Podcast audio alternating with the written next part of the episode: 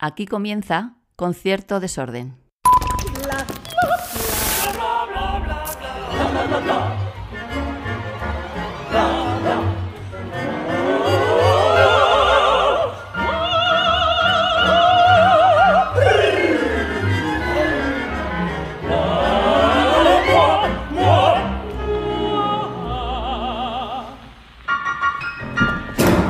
Bienvenidos y bienvenidas. Primero de todo, decir que estamos en un enclave privilegiado como es el Museo Reina Sofía. Agradecer su disposición porque nos han encontrado este Auditorio 200 que es súper chulo, es una cucada y está aquí como secreto debajo del 400.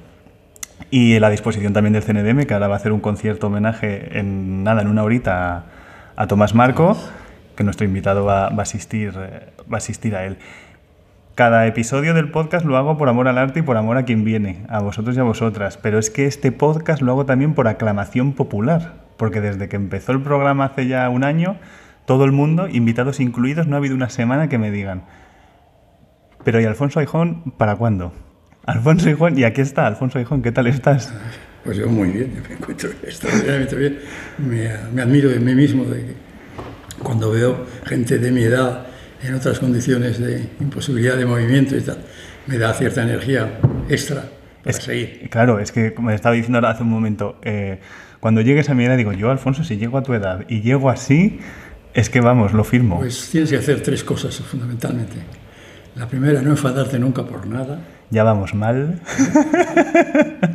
Admitir que lo que sucede conviene. Ya vamos aún peor. sí. No, hay una, hay una hay una árabe que es, que es más drástica, es decir, la, maso, la mano que no puedas besar, córtala.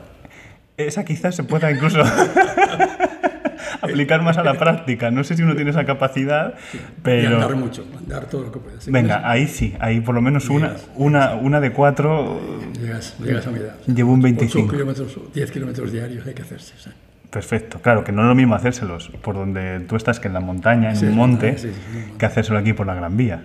No sé qué tiene más mérito, también te digo. La está respirando ese Todo, Exactamente, y toda esa gente es, es, casi como no un, un, triatlón. Oye, te quería preguntar, con todo el, con el paso del tiempo y la perspectiva, ¿Tú sientes ese, ese, agradecimiento que te tenemos todos? Porque yo tengo la firme convicción, y, y, no sé si ya con el paso del tiempo tú también te has convencido, de que este país, el ecosistema de la clásica de este país, por cualquier lado de, del ecosistema, por cualquier gremio, si somos y estamos, que no sé si es lo mismo, pero si somos y estamos, en algún momento ha sido gracias a que Alfonso Aijón ha tomado la decisión de hacer algo, ha tomado una iniciativa, ha decidido hacer algo. Por algún lado nuestros destinos están atados a Alfonso Hijón. Bueno, es muy de agradecer las manifestaciones, pero bueno, yo soy montañero y, y como montañero he amado siempre el riesgo uh -huh. y toda la, la, operación Ibermúsica ha sido puro riesgo y, y, tengo sustos grandiosos y créditos y hipotecas repetidas, pero confiaba en que había que hacerlo, porque claro, vosotros sois muy jóvenes, pero es que en Madrid, en España en general, no venían orquestas sinfónicas, venían a lo mejor a algún recital, uh -huh. algún festival, digo, y, y algunas de ellas se, se, marcharon sin cobrar, o sea que tenían muy mal, muy mala opinión de España. Y hasta, hasta muchos años después eh, seguíamos con la, con la mala fama. Yo al principio tenía que firmar contratos por cinco o seis conciertos sabiendo, con las orquestas importantes, sabiendo que esos seis conciertos no se iban a celebrar porque yo sabía que en último momento la Diputación o el Ayuntamiento de, de turno iba a decir que no había llegado la subvención. O sea, mi mujer o mis mujeres, porque me casé dos veces, mis mujeres podían tener abrigos de bisón, todos esos, con los conciertos que he pagado no se han celebrado. ¿Eh? Con, con, el, el, con, el, paso de, de, los años, ¿el ejercicio de la memoria es, es complicado o, o es fácil? ¿Cómo lo llevas? Lo llevo porque el espe vamos, yo me miro en el espejo de los artistas que he presentado, de las orquestas. O sea, tú dices Estados Unidos. Pues de Estados Unidos he presentado las, las mejores, las, uh -huh. las, five, las cinco, las five. Uh, Grandes, que, sí. Y, y, muchas otras más, quitando Filadelfia, que vino subvencionada por, el, por la Secretaría de Estado americano, que que, que dio el concierto con Ormandí en los años finales de los 40, creo, principios de los 50, y tocó en el, en el cine Carlos III, que ahora es, eh, ahí está en Goya, que ahora es una, un gran restaurante y tal, Fíjate. entre Serrano y la Castellana, una cosa enorme. Sí, sí. Ahí se dio el primer ballet con el primer ballet que yo la, la primera vez que vi yo Petrushka fue ahí en el Carlos III, que era un cine, pero ahí fue Filadelfia. Lo más vergonzoso cuando vino también subvencionado, y no es una orquesta que traído por primera vez de América, la de Cleveland, para vergüenza nuestra, tocó dos conciertos en la zarzuela, nada menos que con Cell. Sí, que era, vamos, grande entre los grandes. Éramos 100. En la zarzuela éramos 100 personas. Y, y el segundo concierto, otras 100. Eh, Cell juró no volver. Claro. Entonces yo traje, en el 75 traje a Cleveland con Lorin Massel, pues ya asistía a ver música. Porque claro, las orquestas que han venido antes de ver música son muy, po- vamos, muy poquísimas. vamos. Pero con Ibermúsica había garantía. Bueno, sí, bueno, y además que era garantía y, y la confianza de en que había que hacerlo. Pero americanas todas, alemanas, menos Filarmónica de Berlín, que vino nada menos que en mil, eh, 1901 o algo así, con Sí. Nikis. Sí, Vino con Nikis a Barcelona y a Madrid. no había vuelto. Eh, ya, pues, ya, se murió y tal. Luego los conciertos con... Bueno, bien, luego vinieron, vinieron todos los... Con la época nazi vinieron, como estaba toda Europa destruida, venían... La Filarmónica de Berlín venía muy a menudo a España. Y con, eh, bueno, que con Canapers y con toda esta gente. De hecho, el primer concierto sinfónico de mi vida se lo escuché a Knappersbus con la Filarmónica de Berlín Casi en el nada. Cine Madrid. Ahí en la, en la calle del Carmen, la Plaza del Carmen, esa, esa plaza que hay ahí. Que ahora es un sitio que venden lavadoras. Bueno, y antes era también un frontón de chicas. Las vueltas que da la vida. Madrid, para, para los que somos muy mayores, Madrid tenía el atractivo a la vez.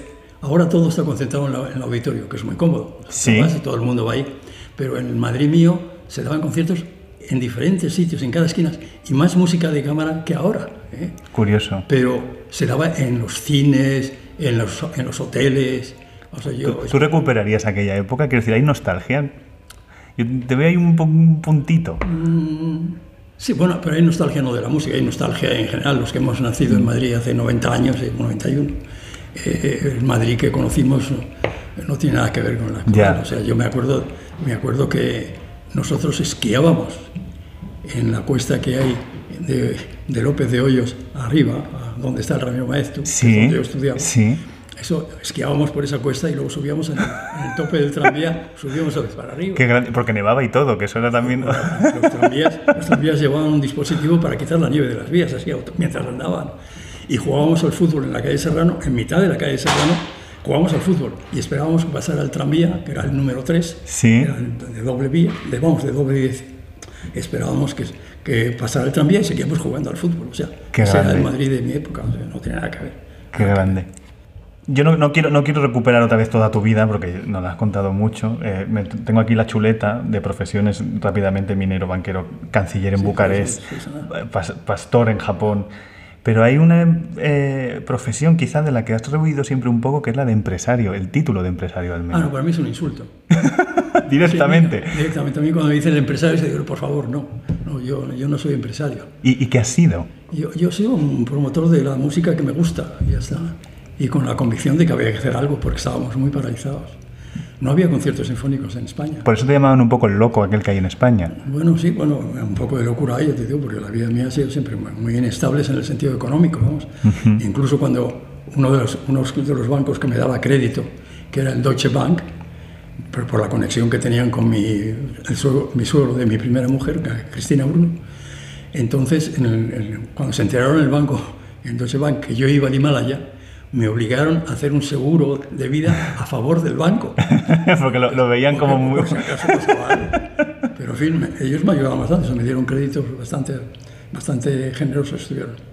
Y esa locura, yo cuando te he podido conocer un poquito, y he tenido la suerte eh, de hacerte entrevistas, esta es como la segunda vez que, que creo que hablamos oficialmente, pero he tenido la grandísima suerte de, de hacerte una entrevista que para, y, y lo- no lo digo porque estés delante, pero también porque estés delante, para mí ha sido una de las grandes entrevistas que yo he podido hacer de cuando quien te está contestando te, te- te está transformando, te, te está abriendo un mundo que, que, aunque tú lo intuyes, eh, lo desconoces. Y yo te he visto como un humanista.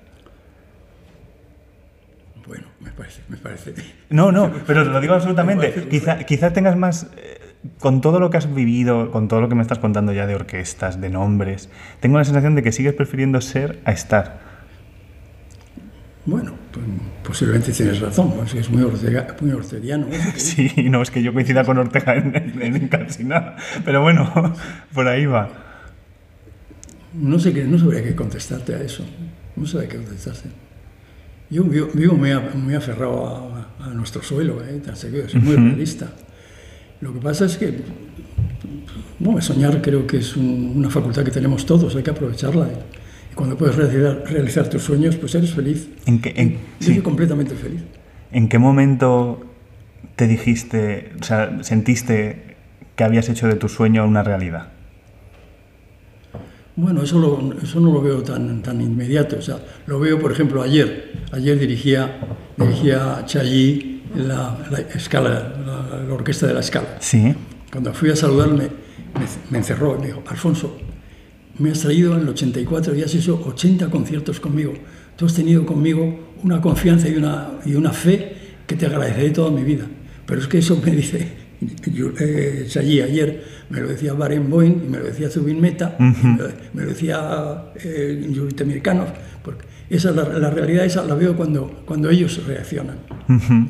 Me di cuenta, caramba, he hecho bastante cuando veo que he hecho 250 conciertos con la London Symphony. nada Casi más. nada, casi nada. Y ciento y pico con, eh, con, eh, con, con este, con Subin Meta, 150 con, con Barenboim. Yo y doy fe de todo lo que cuenta, porque es que suena, suena tan grande, suena tan película, pero yo, yo lo llegué a escribir el día que yo, eh, llamo, eh, cuando se cumplieron los 50 años de Ibermúsica, hacíamos un homenaje, te entrevistamos, y llamo a Subin, o le escribí, o no sé cómo fue, y él me dijo, un momento, un momento, para hablar de los amigos, mejor llámeme a casa. Sí. O sea, él lo tenía muy claro, o sea, él no, no le valía con escribirme dos líneas de, de Alfonso Hijón, él quería hablar de Alfonso Hijón. Bueno, pues eso es la, la realidad, la realidad es esa. Y, bueno, ya no sigo. yo- Ujú. Ya no sigo. ¿Y sigues soñando? Sigo, bueno, es que sigo, de alguna manera sigo conectado con Ibermúsica. Ujú. O sea, prácticamente todo lo que se sigue haciendo son las conexiones que he tenido yo, vamos, y que las sigo teniendo. Claro.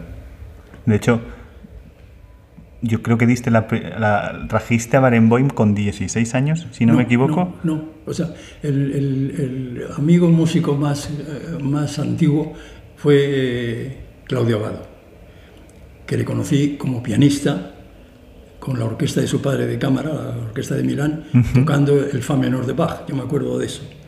Y en aquella época, en los años, yo lo conocí en el 56, que no existía música, ni yo pensaba haber hecho una, una agencia de conciertos.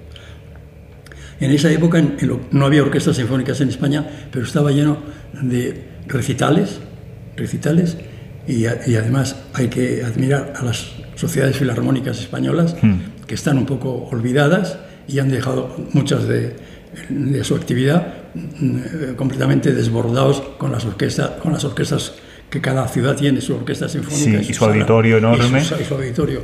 Entonces ellos hicieron una labor impresionante, las sociedades filarmónicas de provincias, vamos. Es increíble pensar que en aquella época, en, a lo mejor en La Coruña, tocaba Milstein y, Sí. Horowitz. Que acá hacía Milstein en La Coruña. Sí, por eso. eh, O la Wanda Landowska en, Sí. en- en- en Oviedo, Bartok en Ovie- en Oviedo.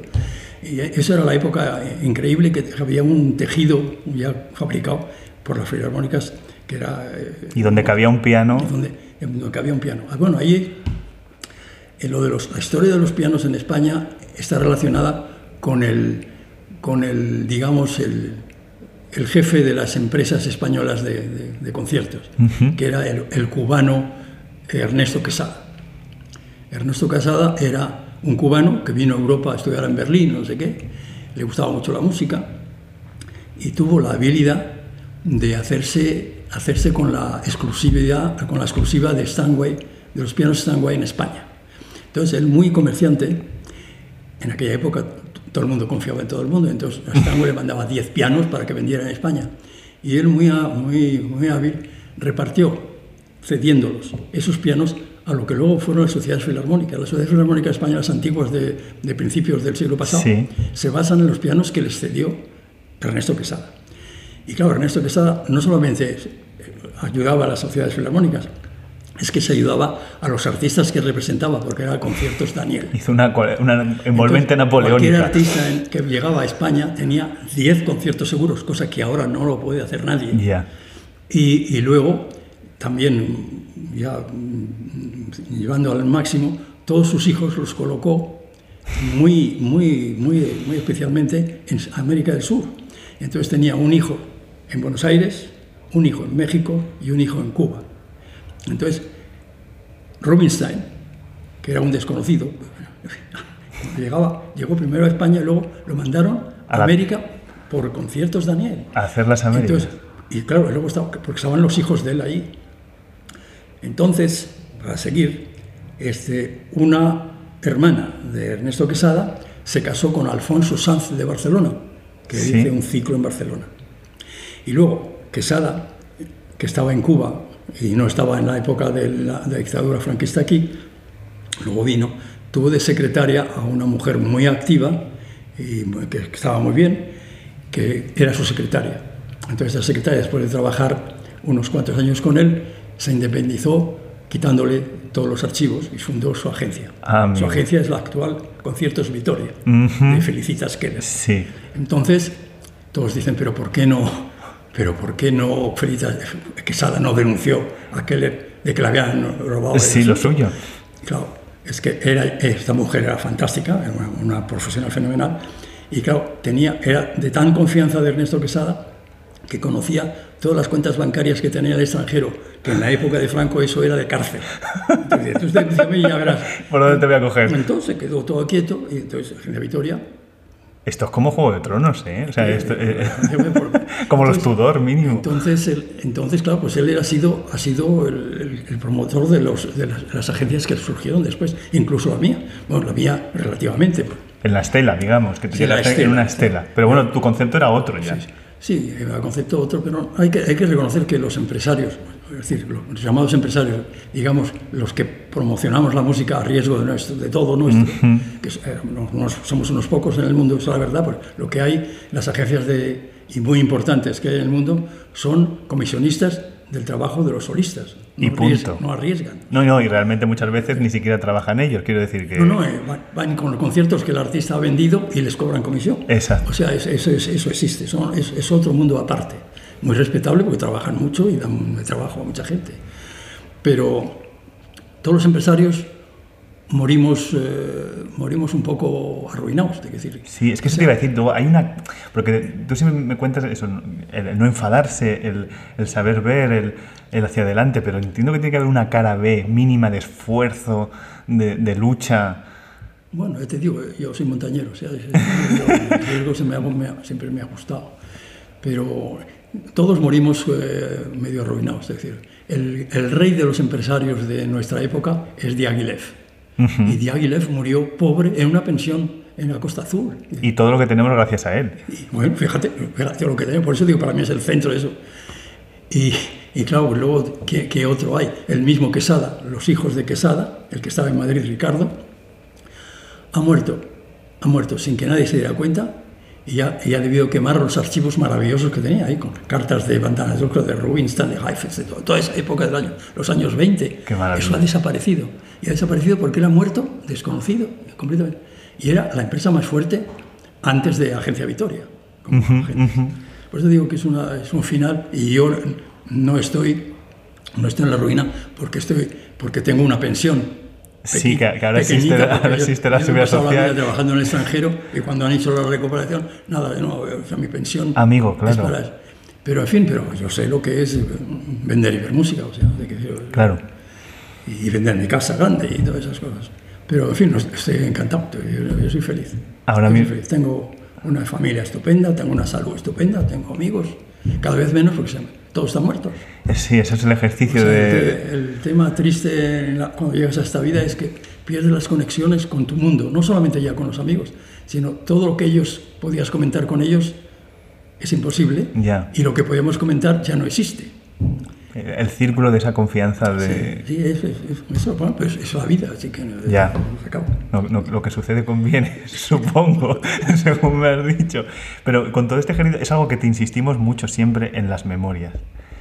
las, las tienes totalmente descartadas. Sí, sea, tengo mucha, mucha gente que se acerca con, esa, con eso para hacerlo y tal.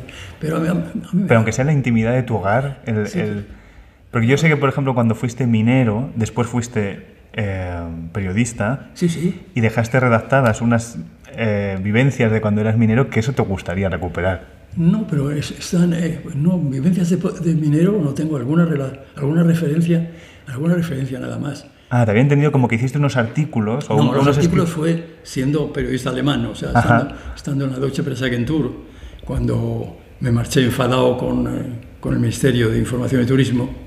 O sea, la historia, que la conoces cuando yo trabajo, soy el, el- el manager de la orquesta, Sí, el sí. primer manager, porque el primero duró un mes, porque era un pianista estupendo, Pedro Lerma, pero se le ocurrió, él desconocía el mundo de, de la música así en- entre estrellas, y Markevich, el, el primer concierto que La orquesta de RTV. la RTV, el primer concierto en el Festival de Santander fue con Markevich. Pero lo que no sabía Pedro Lerma es que en, en- al- en días alternados en el festival estaba la Orquesta Nacional, grandes al principio, grandes enemigos, y el que dirigiera Chelevidake, que eran Markevich y Chelevidake eran enemigos acérrimos. Sí, sí. Markevich decía despectivamente de, de ese gitano. Y no se le ocurre nada más llegar la orquesta por primera vez a Santander y claro, como todo estaba muy improvisado, resulta que al Markevich le metieron en el Hotel Real, estupendo, en las habitaciones de los choferes arriba, Ajá. y Chelevidac en una en la única o dos suites que tiene Sí. el hotel. Claro, eso le emberrechinó tanto al Markevich que, que le dio 48 horas para que cambiara. Y entonces me tocó a mí, me tocó a mí que sabía que yo había hecho un- una, nada más volver, yo hice una, una- una petición que me había enterado que había una orquesta y quería optar a ese puesto.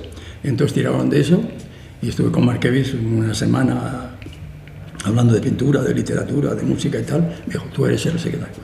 Y estuve con él, pero las relaciones, y eso, lo- eso lo creo históricamente siempre ha sido así, las relaciones entre el manager y el director titular, al cabo de un tiempo siempre hay una, fr- una Eh, fricción, sí, porque hay tendencias diferentes. Markevich quería proteger a sus amigos de los años veintitantos y yo quería proteger a los españoles. Y entonces ahí había una fricción en las, en las reuniones que teníamos todas las semanas de la Orquesta de la Radio Televisión, que no sé si alguna vez ha trascendido lo que eran esas reuniones, de las primeras reuniones de la, de la Orquesta de la Radio Televisión. Era la perla de, de Fraga, entonces, era, era la- el departamento mimado del ministerio era la orquesta de radio y televisión. Entonces teníamos un- ¿Y eso era bueno o era tenerle siempre encima, Fraga? No, era bueno porque pues, quería presumir de eso. Ajá. Nada menos que en las reuniones semanales estaba el director general de radio y televisión, que era, ahora me acordaré del nombre, y luego estaban de vocales, allí estábamos, estaba Adolfo Suárez, de jefe de la primera cadena, a Salvador Pons de la segunda cadena, Enrique Franco, el que hacía Quero, que era el que hacía las producciones de televisión, Rosón, que fue ministro del Interior, Ah, no- con- sí. era otro, ese era el que llevaba la cartera, en la época de Fraga, la cartera llena de contratos, de, de contrataciones a las televisiones extranjeras y por eso nos dieron el, el premio de Eurovisión. Ah, la, la, la. ah. Fue porque habíamos corrompido todas las eh, televisiones del mundo. Estaba Y trabajada la estaba más cosa. que trabajada. Claro, pues, Fraga era en eso habilísimo, era habilísimo. Y, vamos, le pagaba la gasolina a los, a los corresponsales extranjeros, de lo que, que lo pidiera. La cosa es que hablaran Que se fueran contentos. Pero en fin, al final, al, al cabo de tres años, Markevich dijo, ¿Aijón o yo?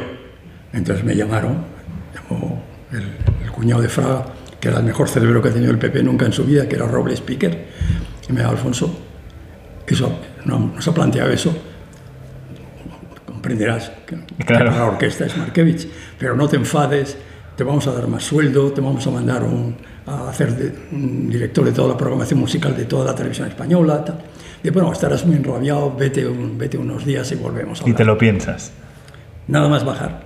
Compré el Frankfurter Allgemeine porque había una- un kiosco de prensa extranjera y la suerte mía que la tengo, vamos, yo me he salvado de aviones dos veces. Este, miré, había una, había una plaza para, eh, para redactor de, de la, de la sección española de, de la, de, la, de la agencia alemana Fui, hice el examen, yo tengo carnet alemán. De prensa. Entonces, entonces ahí, en la- ahí lo que va a lo tuyo, ahí en, los- en el año y pico que estuve de, trabajando en la agencia, yo estaba especializado en China. Y Vamos, en, en el Oriente Lejano. Sí, sí. Y yo me especialicé en China. Y lo que yo eh, habrás oído es que yo escribía artículos para la prensa americana, suramericana y todo, eh, sobre China en el año Ah, amigo. 68. eh, que yo los leo ahora y digo, "So- soy un profeta. Soy un profeta. Yo adivinaba todo lo que está pasando con China ahora. El gigante dormido que ya Sí, despierta. sí, sí. Bueno, y- lo que queda. y lo que queda. Con- yo el otro día me acordaba de ti porque mm, con lo que amas tú, ya no China, sino Rusia, y que has traído a todas las Sí. orquestas y formaciones y, y- y- rusos, digo, mm, qué sentimiento tendrás de, de- de la actualidad que estamos. Hombre, pues, pues, pues he perdido los contactos también. Mravinsky, que era un- un- mi ídolo, pues Mravinsky ha muerto. Yo, eh, Temirkanov no está bien de salud, no creo, no creo que vuelva a dirigir. Sviatlanov ha muerto, sé, es que ha muerto. El único que vi es eh, Fedosiev, que de Fedosiev yo le traje por primera vez a España en el año 71 y era el director de la orquesta de las balalaicas, no era un director de orquesta sinfónica, era el Pues director de balalaicas. Todos los demás. Que a lo mejor tienes aquel, ¿eh? Una orquesta Bueno, de y balalaica. Llegó a ser director de la radio y televisión y sigue siendo. Ahora he visto que estaba anunciado en Viena, en la Musikverein, para hace dos días, y en la Musikverein hay un, un cartel, sobre el cartel hay una pegatina, eh, cancelado. Pero todo, Claro. todo lo de Rusia está cancelado, sí. Pero sí, tengo un riña con mis amigos, con, vamos, con mis amigos rusos, porque claro, yo los he conocido en la época eh, comunista, vamos, en, Tú ibas como a Odessa en la época de... ¿No? no, Eh, o, ver, o bueno, vivías aquella... Yo lo comento con los rusos, que yo les digo que siento nostalgia de, de la, de la Rusia comunista, porque era más interesante que ahora. O sea, te, Hombre, sí. te sentías vigilado, no se, podía, no se podía hablar con todo el mundo.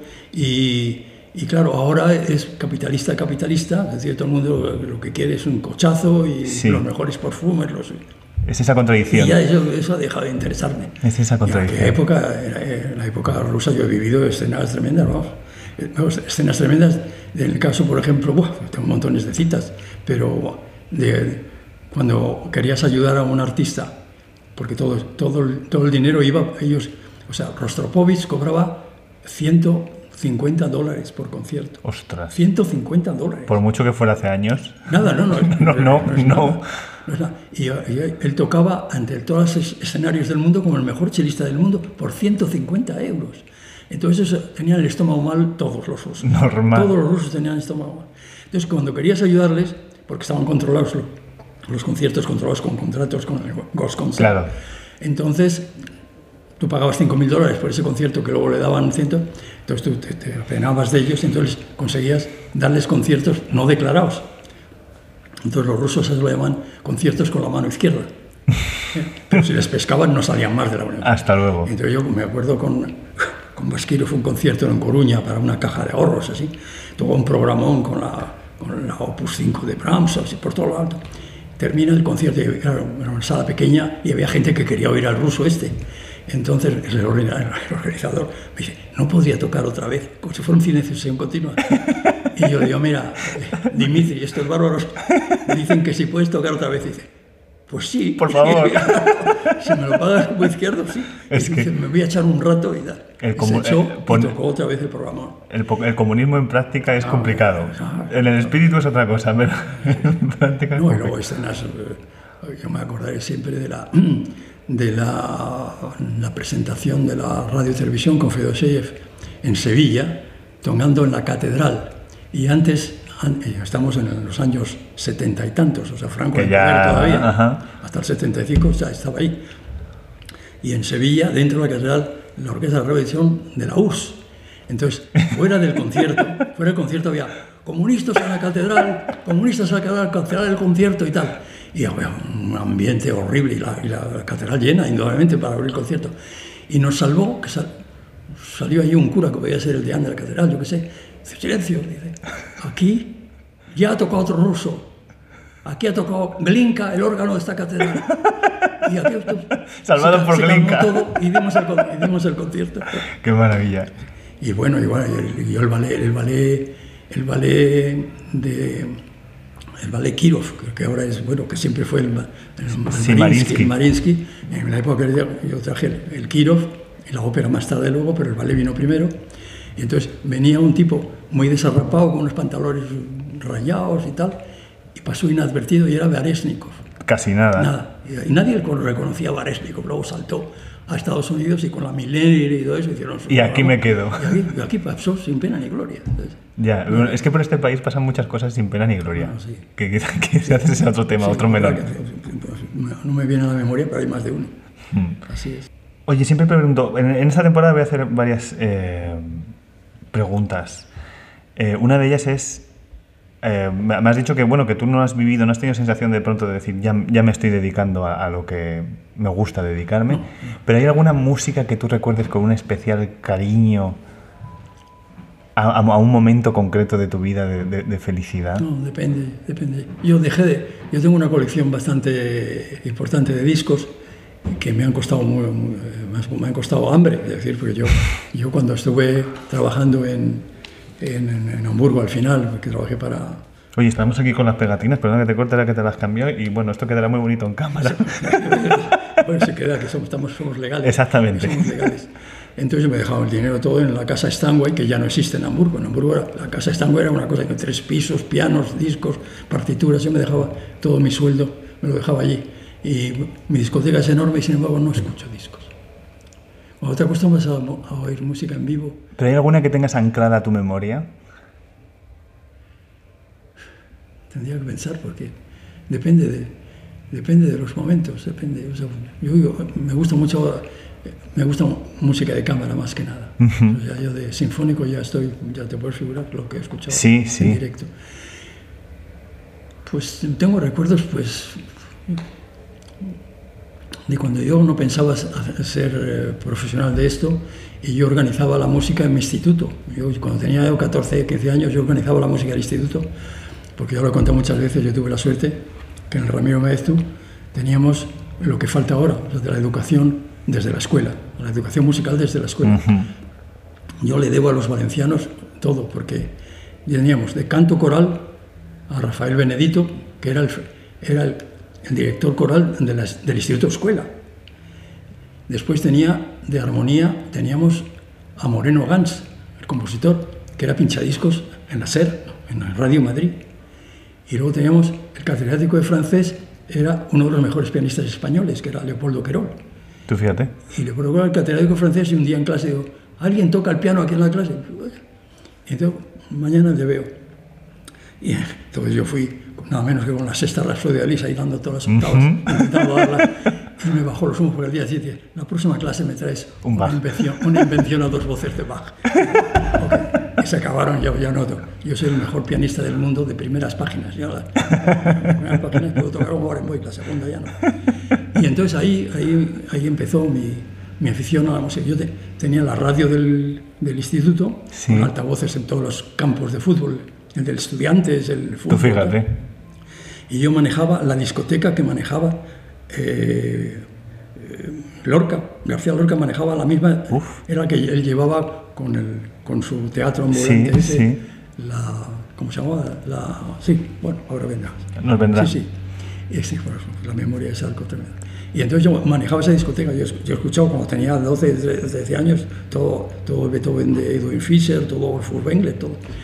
Y entonces ahí yo recuerdo, lo, el recuerdo que tengo yo es cuando organizaba yo los primeros conciertos de mi vida. Entonces, organicé eh, la integral de los cuartetos de Beethoven en el instituto con el- la agrupación de música de cámara, que estaba Antón, eh, Meroño, toda esta gente. Después organizaba, organicé la primera integral de las sonatas de violín y piano de Beethoven, que estaba Josefina Salvador, que era la, la hermana de Matilde Salvador, Ujú. y una pianista La que, compositora, des- sí. que desapareció, que era Rosa María Kucharski, luego se dedicó a, a la pedagogía, pero yo he pasado todas las, las páginas de todas las sonatas de, Beethoven. Y, y tengo ese recuerdo, o anunciar conciertos a dos pianos, Mano- eh, Carra y, y Félix Lavilla, ¿no? Tú fíjate. y poner en el programa Manolo Carra y se llegaron un, un gran cabreo por, poner- por no poner Manuel Carra, el programa Manolo Carra. Entonces tengo nostalgia de aquella, de aquella época de que bueno, que ibas emocionado a colarte en los conciertos de la Nacional, porque no tenías, o sea, le dabas una propina Sí. al, de la puerta y entrabas a un palco del conservatorio que existía, que se llenaba, era para cinco y se, y había 18. y ahí, claro, escuchábamos conciertos fenomenales. O sea, yo escuchaba a Hindemith por primera vez, Tú dirigiendo la Orquesta Nacional. Dirigiéndola por ca- casi, casi, porque en el primer ensayo se agarró un enfado con la Orquesta Tremebundo y canceló el concierto. Y se marchó. Y entonces, eh, en la sala, eh, bueno, la, que, la cantante era Consuelo Rubio. Sí. Cantante era- y, y Can- y Consuelo Rubio estaba casada con un filósofo rumano refugiado por aquí, que era Euskatescu. No si- Ahí ya no escribía lle- ahí ya no llegó. Escribía páginas enteras en la ABC. Y yo era amigo de ellos por la, por la cuestión rumana, que siempre me atrajo. Sí, sí. Y entonces, como era amigo, era la solista y este era un filósofo, y, y Hindemith era Hindemith, se lo llevaron, se lo, lo llevamos a la casa de, de los Catescu y de, de Consuelo Rubio, que estaba casada con Y allí le convencimos que era un desastre, que no podía, y que dirigió al fin. Pero eh, fue...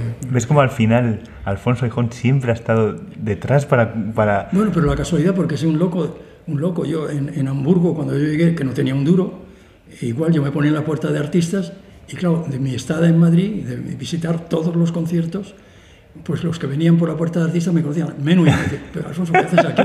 Y, ven, o sea, el, el organizador de conciertos, que era una mujer de Hamburgo, me odiaba porque no pagaba, realmente porque no podía. Y, y, siempre, y yo le he pasado las, le he tenido el violín así a Menuhin mientras hacía, Casi hacía sus yogas. boca abajo. Y he pasado, en el concierto, he pasado las páginas de, con su hermana Espiva, que hacían sonatas también de Beethoven, me acuerdo. Esa, entonces, esa, esa vida que yo he vivido fuera de la profesión, yo echo de menos la de fuera de la profesión, en donde yo me colaba a los conciertos, visitaba a todos, y bueno, y, me, y, y ver música existe porque todos esos jóvenes que yo conocía y llevaba eh, a, a, comer o de tascas o a bailar con chicas, o sea, entonces, toda esa gente, cuando yo volví a España otra vez, me dijeron, pero Alfonso, todos somos conocidos y podemos ayudarte, porque no haces una agencia? Y esos eran Barenboim, Abado, Zubimeta, que yo los conocí de niños, vamos, de que empezaban. Todavía estás a tiempo de organizar algo de cámara. Yo te veo con energía. No, pero yo sé hacer competencia. pero la competencia no, no, vale. en el capitalismo es, es sana. Y además, eh, hay que decirlo, es, España, aunque siempre somos un país de, muy dedicado a criticarnos a nosotros mismos, sí. el, la vida musical en España es envidiable. Actualmente es envidiable. Y luego también, ya en la, en la, producción de la música directa, nunca hemos tenido tantos directores buenos, ni tantos intérpretes buenos, ni tantos músicos buenos. En no hay orquesta de prestigio que no tengo en español. Ciertamente, yo sé que además tú estás muy pendiente de, de, de las batutas españolas que van surgiendo. Claro. Y tú a mí me has dicho, Gonzalo, fíjate en Gustavo Jimeno. Gonzalo, fíjate en Lucas Macías. Quiero decir, y los dos son apuntas, apuntas. Los dos son increíbles, son increíbles. Yo a, yo a Gustavo, Gustavo le, yo tengo una, una, tengo una pequeña lista de primer, a gente que le he dado el primer concierto profesional de su vida. Sí. El más sorprendente es, es eh, Simon Rattle. Ah, fíjate. El primer concierto profesional de Simon Rattle lo dio en Bilbao con la Nash Ensemble. Y fue porque empezaba a ver música, esto fue en el año 73, y estaba al principio. Y yo tenía un concierto con la Nash Ensemble en Bilbao, en la Filarmónica de Bilbao y en Madrid. Y tres o cuatro días antes de Alfonso no tenemos director, hay que cancelar la gira. Digo, no me puedes hacer esto, yo empiezo, pero mi prestigio es horrible. Pero, pero no hay ninguna solución. Digo, bueno, aquí hay un chico que se... Que este chico de pelo obra, rizado. Que conoce la obra.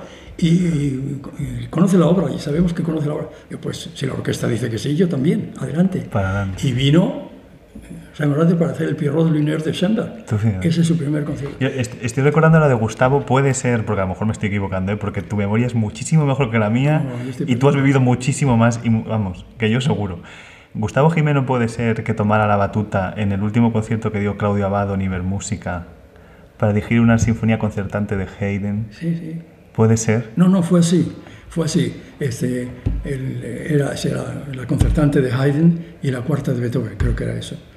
Y entonces yo, el Abado, que era muy especial como, como personaje, era muy especial, eh, no dijo nada, que estaba descontento con, lo, con, el, con el, el, violinista, que era el concertino, Ajá. y con el cello, y, y, no estaba contento. Entonces, sin decir nada, llegamos a Zaragoza, que era el primer concierto. Y entonces yo veo, yo estaba escuchando el concierto y veo que el concierto empieza sin Abado y empieza con Gustavo. Y le digo, oye, le digo Abado, oye, esto en Madrid no me lo haces porque en Madrid tienen, el colmillo retorcido. Y lo hizo. Y a buenas, y a buenas horas me, me, haces esto. Spoiler, lo hizo. Y, entonces yo salí, salí al escenario, me acuerdo, y me inventé, aunque estaba también en la idea de, de Claudio, digo, Claudio siempre ha hecho de las orquestas de jóvenes que existen y él tiene una gran devoción por nuestro país y hay, tiene una especial devoción por un español que quiere darle la oportunidad que dirija Sí, como una oportunidad, efectivamente, que todos dijimos, claro, es que está ya tan mayor, que Abado, pobre hombre, que... Bueno, la gente, unos dijeron, protestaron, pero la gente dijo, bueno, es un gesto de Abado por un... Era lo que había. Y, lo, hicieron. Y ese fue el primer concierto profesional de él con una orquesta así. Y ese concierto fue el primer concierto que cubrí de Ibermúsica. ¿Ah, sí? Y me sentasteis al lado de Teresa y yo estar, yo era, o sea, yo soy así, soy como un niño pequeño muchas veces, pero estar sentado al lado de Teresa Berganza, escuchando a Claudio Abado, yo lloraba y lloraba, o sea, pero, pero que no sabía ni por qué lloraba, yo era de, la situación. un beso para Teresa donde esté y, bueno, y otro para Claudio. A Teresa le recuerdo yo ahora muy, muy recientemente porque en el conservatorio, yo estudiaba Derecho. ¿Sí? Y porque quería, mi, mi primera novia quería que yo fuera diplomático y, yo quería hacer historia, historia. Pero en fin, eh, yo pasaba, entonces la Facultad de Derecho estaba en San Bernardo y el conservatorio enfrente, era lo que es ahora la, de superior de canto. Y yo me pasaba más la vida en el conservatorio, en la biblioteca. Y los únicos que estábamos en la biblioteca era, era Teresa Berganza, yo y el, y el compositor Julio Gómez. Y yo me acordaba perfectamente porque ha habido complicaciones ahora con el estreno de La Celestina. Sí. Y yo he escrito a García Calvo, ¿cuál es el problema? Porque cuando yo estaba en los años 40, principios de cuenta, iba a la biblioteca del conservatorio, había una, una partitura así de gorda, roja, encima de una de que ponía... Que ahí estaba. Ahí estaba, digo, ¿qué, qué tenéis? Pero Teresa era una enamorada, de, adoraba a Claudio, y de hecho cuando fuimos al entierro de Claudio, y yo fui allí y también estaba, estaba Teresa, por supuesto, fue, y también Mirela Freni y tal. Y estaba la, caja, la caja abierta con Claudio allí y había unos cordones para proteger aquello. Todo el mundo lo respetó, menos Teresa, que es Teresa. es que Teresa es muy grande. Agarró el cordón, saltó y agarró y le dio un beso. y, estaba ahí, las dos como unas magdalenas llorando. Claro, claro. Estaba también Chay, estaba también. un, un tipo muy especial. Pero despedirse oírse sabiéndose querido. Sí, sí. Por cierto, un beso para Guillermo, que el otro día comiendo con él fue uno de los que me dijo, oye, ¿y Alfonso para cuándo? que pues aquí estamos. Última pregunta que lo pregunto siempre. Para alguien que quería estudiar historia y ha acabado haciendo historia. Mm. Porque es pues así. ha salido muy bien. Me ha salido muy bien, pero es que me lo has dejado bien. Siempre pregunto para terminar cada programa, ¿qué es el silencio? ¿Y qué es el silencio para ti dónde lo encuentras?